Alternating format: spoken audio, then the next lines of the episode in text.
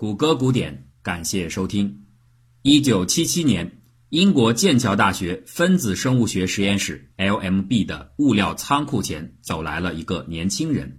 库房的主管麦克弗勒认得这个留着浓重的两撇小胡子的年轻人，正是此前不久刚刚从哈佛取得博士学位到 MLB 来做博士后的一位青年学者。他的名字叫做马丁·查菲。查菲这个时候也看见了福勒，他客气地提出自己进行的生物实验当中有一处化学环节需要紫外线灯泡的照射。原本以为对方会直接递给自己一个灯泡，但让查菲没有想到的是，穆勒却客气地回问了一句：“你需要多少波长的？”查菲甚至自己都没有想到还有波长的问题，眼前只是一名后勤人员。居然能够做出如此细节而专业的回答，这让查菲几乎惊掉了下巴。这就是 LMB 实验室带给刚刚到来的马丁的第一次震撼，而实际上，这个实验室稍后带给他的改变还要更多、更深远。如果仅从查菲青年时期的研究生涯来看，很难有人会把他和后来的诺贝尔奖获得者的身份联系到一起。从高中到博士。可以说，那真是一段混乱而且迷茫的青葱岁月。查菲考上了哈佛大学，这足以证明他是非常聪明的，他自己也这么认为。然而，当他真正进入到哈佛之后，才发现周围优秀的学生是如此之多，以至于让相较之下的自己显得稀松平常的紧。毫无疑问，这极大地压制了查菲的信心。他甚至为此动过放弃理科专业而改修社会学的念头。但是浅尝辄止，因为他很快就意识到社会学方向的巨大挑战一点也不会亚于自己所学的生物化学专业。所以啊，在整个的大学本科阶段，查菲最为引以自豪的不是他的学习成绩或者那些蹩脚的实验，而是他无与伦比的游泳的本领和部分继承于却远未超越于他老爸的吉他演奏技能。以及如火如荼的反越战学生运动期间的冒险经历，查菲的毕业照里还分明地显示着当时他在胳膊上佩戴着的反战袖标。本科期间的学业表现平平，所以查菲在毕业之后根本就没有想要继续留在研究领域，而是像没头苍蝇似的胡乱尝试了好几种的临时性工作，比如说去医院采访电器修理人员。做了一些文案的咨询，或者帮助父母照料生意等等等等，一切显得毫无头绪。从以上的经历可以看出，查菲绝不是那种人人称羡的科学家的好胚子。那种形象的一个很好的例子，反倒是另一位诺奖获得者钱永健。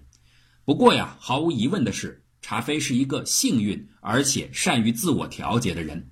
每当他获得哪怕是小小的成功，他都能很好的从中汲取信心与士气，而偏赶上命运每次都会在他迷茫的时刻带给他一些小小的成就，比如说他人生发表的第一篇科技论文。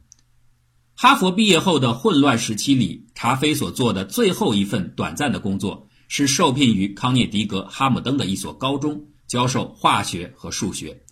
在暑假期间，他接受了自己的一位教师同事的建议。去找这个同事在耶鲁医学院的一个朋友琼斯，聊聊自己在哈佛曾经做过的那些实验。两人一聊来了兴趣。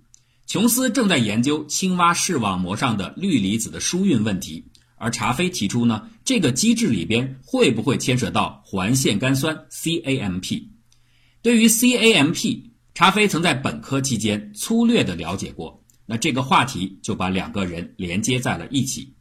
琼斯虽然不懂得 CAMP，但是巧合的是，就在一天之前，刚刚有一个人也和他提到了 CAMP 的重要性，所以啊，他就觉得有必要录用查菲在暑假做一些辅助性的工作，验证相关的实验。琼斯留下了查菲，自己呢却一个人飞到了法国，继续搞自己的课题去了。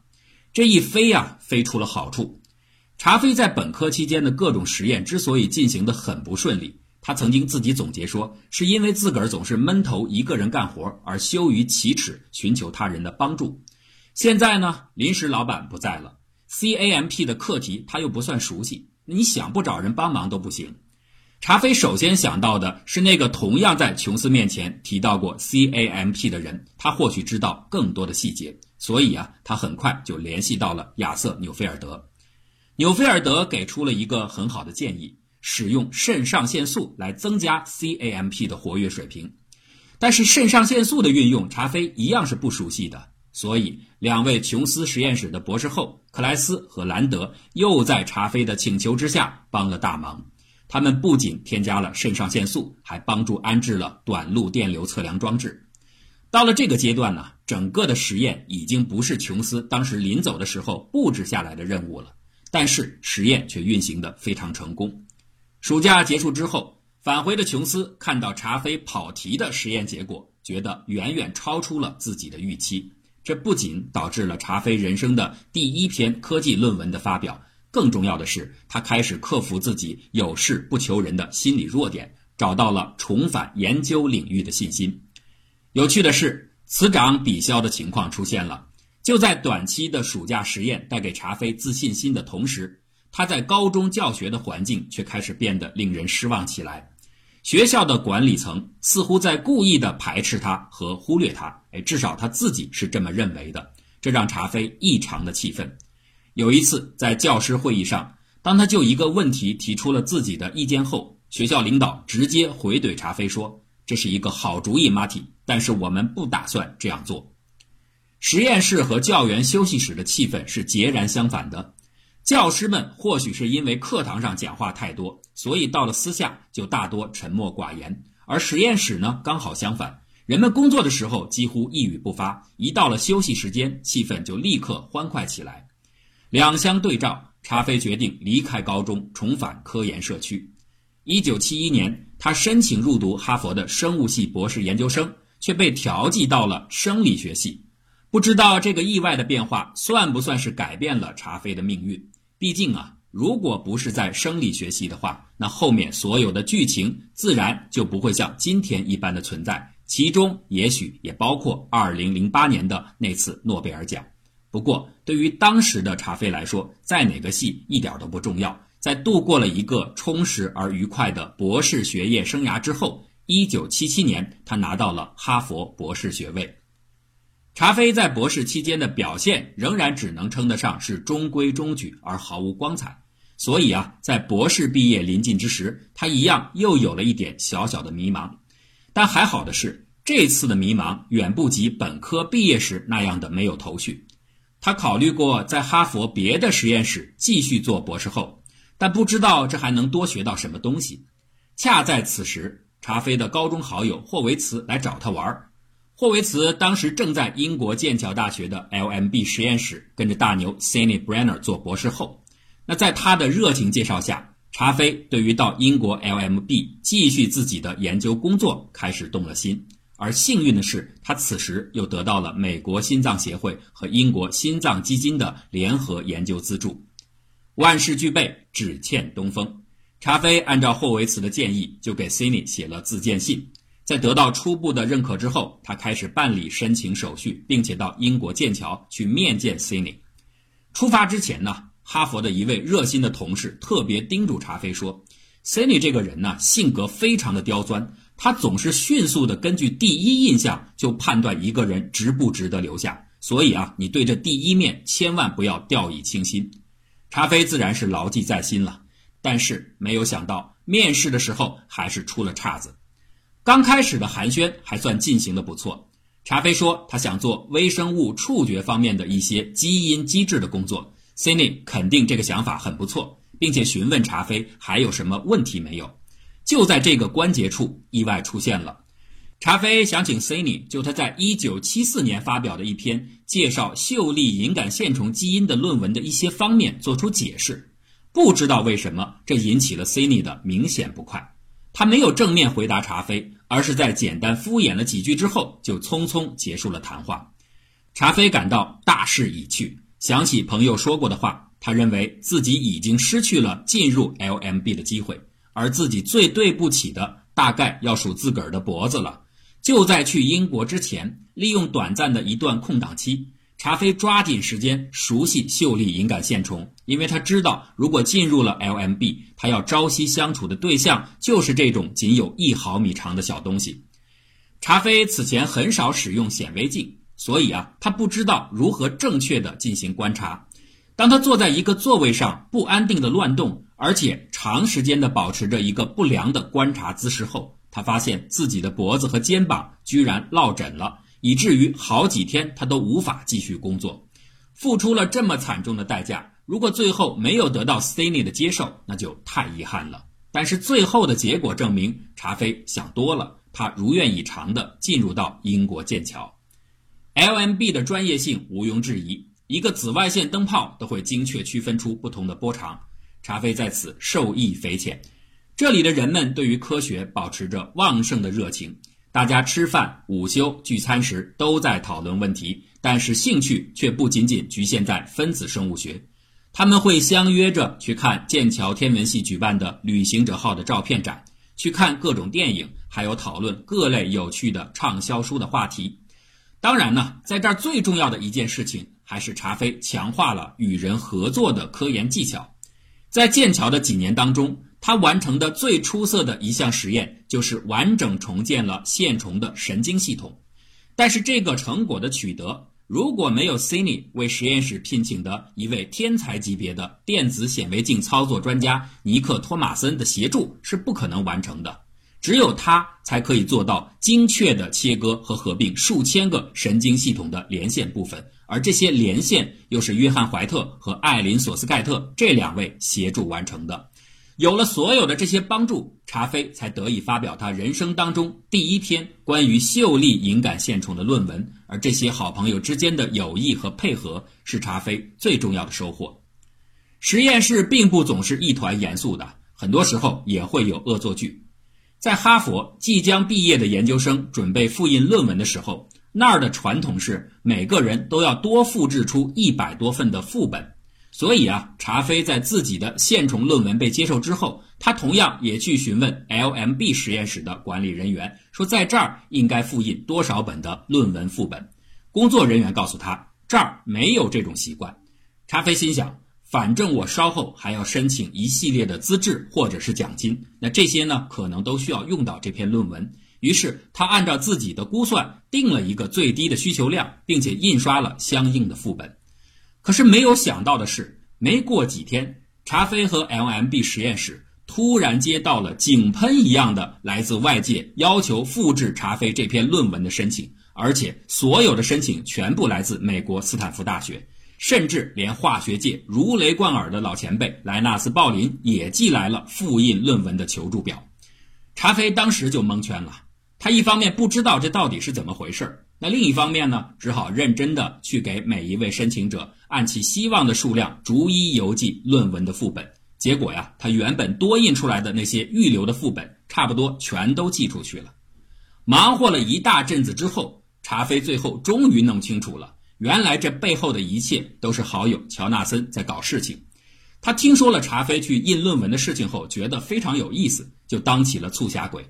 他让自己的好友在斯坦福做研究生的马里亚纳·沃夫纳去偷偷的搞来了好些教授的对外申请论文的卡片，填好之后，通通寄给查菲和 LMB。查菲这下哭笑不得，论文已经寄出去了，估计啊，鲍林这样的老头看到这么一篇奇怪的虫子论文之后，一定也是摸不着头脑。愉快的时光总是短暂的。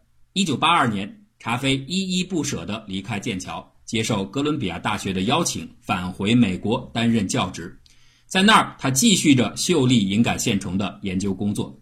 如果没有几年之后的一次讲座带来的意外改变，查菲可能一辈子也就耗在这种透明的小虫子身上了。时间来到一九八九年，查菲正在关注于线虫的基因分析，当然他的着眼点仍然是自己的老课题——触觉。查菲意识到。自己非常需要一种分析技术，能够确定出特定的基因能够被表达出来的细胞类别。也就是说，某基因仅在一些特定类型的细胞中才能表达，而在其他类型的细胞当中绝对不表达。你只有确认了这一点，疑似的触觉基因才可以得到肯定，因为这样的基因只应该体现在神经细胞当中。这一年的四月二十五号，学校举行了一次关于基因的讲座，查菲也参加了。这次会议上，神经生物学家保罗·布雷姆在自己的报告当中提到了下村修、维多利亚水母、生物发光现象，还有绿色荧光蛋白 （GFP）。这个话题立刻让查菲着了迷。这是他第一次听说 GFP 的存在，他马上兴奋地想到：这不就是我要找的分析技术吗？GFP 可以无需底物质自己发光，而线虫呢是完全透明的生命体。如果能让 GFP 的基因融合在想要追踪的线虫基因里，那么在表达的时候，待追踪的蛋白质就会透过虫体放出绿光。这可以让研究者直接看到目标基因最终体现在哪些种类的细胞里。兴奋的查菲开始在会议上走神儿。他后来回忆说，自己从这个点之后就完全记不得可怜的布雷姆到底又说了些什么。而这种兴奋之情，完全也可以从他当时的记录手稿上的跳跃的笔记里显露无遗。利用绿色荧光蛋白创造出一种全新的示踪技术。这个想法肯定不是查菲首创的，至少 Pleasure 有这个念头的时间就要早出不少。也因此啊，很多人后来在评价查菲的工作时，有一种隐含的低评的倾向，就是视其为更多的运气成分，而且完成这个工作本身的技术也偏于简单。没错，当时的查菲恰巧正在追求一种示踪技术，恰巧研究的目标是一种透明的虫子。恰巧简单的线虫结构易于完成 GFP 的加载，这些呢的确都是一些巧合的机遇，但是我们也不该忘记，这同样也是他十几年来工作的积累。讨论会报告的第二天，查菲立刻动手查阅 GFP 研究的有关文献，他马上找到了正在进行 GFP 基因克隆的 Pressure，并且取得了联系。两个人一拍即合，决定合作进行 GFP 在线虫体内的表达研究工作。Pressure 负责搞定 cDNA，查菲负责线虫体内的表达。在两个人首次通话的这个时间点，GFP 的 cDNA 序列还没有被 Pressure 完全克隆出来，所以啊，查菲只好等待。此后不久，查菲坠入了爱河，和犹他大学的图勒哈泽里格建立了家庭。他和妻子约定。可以使用妻子尚未发表的一篇论文作为基因表达标记的绿色荧光蛋白，代价呢是在一个月之中包下所有的家务，煮咖啡、做饭、扫房子和倒垃圾。两个人幸福的一起在犹他州度蜜月，这趟旅行长达九个月。而那边厢呢，可怜的道格拉斯 Pressure 终于克隆完成了绝大部分的 cDNA，他马上打电话联系查菲，想告诉他这个好消息。可是呢，哥伦比亚大学实验室的工作人员却回复说，查菲出去旅行了，并且给 Pressure 留下了查菲的妻子在犹他大学的联系电话。Pressure 再次致电犹他大学，询问查菲是否在那儿，得到的回答是：我们这儿没有一个叫做马丁·查菲的人。Pressure 以为查菲可能已经退出科学界了，所以他只好作罢。到后来，他独自发表了相关的研究论文。而幸福的查菲呢？他一直认为，Pressure 如果有进展的话，会打电话给自己的，所以他始终没有主动去联系对方。就这样啊，一直到了1992年的9月份，一个新的研究生吉亚进入了查菲的实验室。在和研究生交谈的时候，吉亚说，他硕士期间做的研究就是关于荧光的工作，这马上勾起了查菲几年前的念头。他说呀。我有个好主意，或者说，我希望这是一个好主意，就是在细胞当中运用荧光蛋白。但是很可惜，我期望与之合作的那个人好像再也不会回到我的身边了。所以啊，也许我们应该看看最近的其他的进展。他们立刻动手查询 GFP 最新的文献，并且马上注意到了 Pressure 的最新论文。原来他已经完成了 cDNA 的克隆。查菲马上打电话给 Pressure，这是他们的第二次通话。Pressure 答应寄给查菲他所克隆出来的 cDNA 的片段，但是这个时候啊，查菲心里已经有些打鼓了。Pressure 公开发表了成果，而且由于他的慷慨，从来都不会吝于分享自己的基因片段，所以啊，这几年之中很可能已经有人捷足先登了。后来查菲果然发现除了他们之外，至少还有三个小组都进行了类似的 GFP 基因的表达工作。但是对查菲来说，幸运的是，这些人都失败了。原因呢，却是一个听起来似乎很合理的想法。既然想让 GFP 基因在别的生物体内能够成功的表达，那有理由相信应该多保留一些 cDNA 片段两端外侧的额外的序列，因为谁也无法确知这样的表达成功是否要依赖于一些别的要素，比如说更多的酶。所以多留下一些额外的基因似乎是没有坏处的。万一它恰好就是表达成功所需要的呢？结果呀，就在这点上，这些团队都犯了错误。而查菲他们呢，没有想那么多，他们只是很简单的克隆了扩增编码序列，没有引入任何新的 DNA，这反而造就了他们的成功。一九九二年，绿色的荧光终于在透明的秀丽隐杆线虫的体内被点亮了。查菲就是这么一个神奇的人，他无意的丢掉了很多，却又无意的得到了很多。二零零八年十月七号的晚上是诺贝尔奖评审委员会电话通知每个得奖人这个重大消息的关键时刻。一般来说，有希望的候选人这一夜都是在等待的煎熬中度过的，而查菲却在这个重要的夜晚睡过了。他当然是一个谦逊的人。这点呢，从他在诺贝尔奖得奖致辞当中对 Pressure 贡献的高度褒扬已经展现得非常的充分，但这不代表他个人不想得奖或者不重视这个全世界最重要的奖项。